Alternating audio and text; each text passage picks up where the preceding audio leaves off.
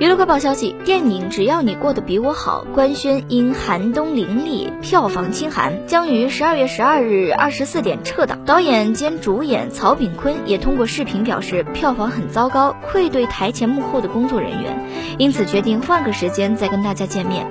据了解，该电影由曹炳坤自导自演，讲述了曹炳坤饰演的外卖员曹旺德，由于意外事故，必须设法将相依为命的儿子及田浩宁所饰演的曹生送进福利院的故事。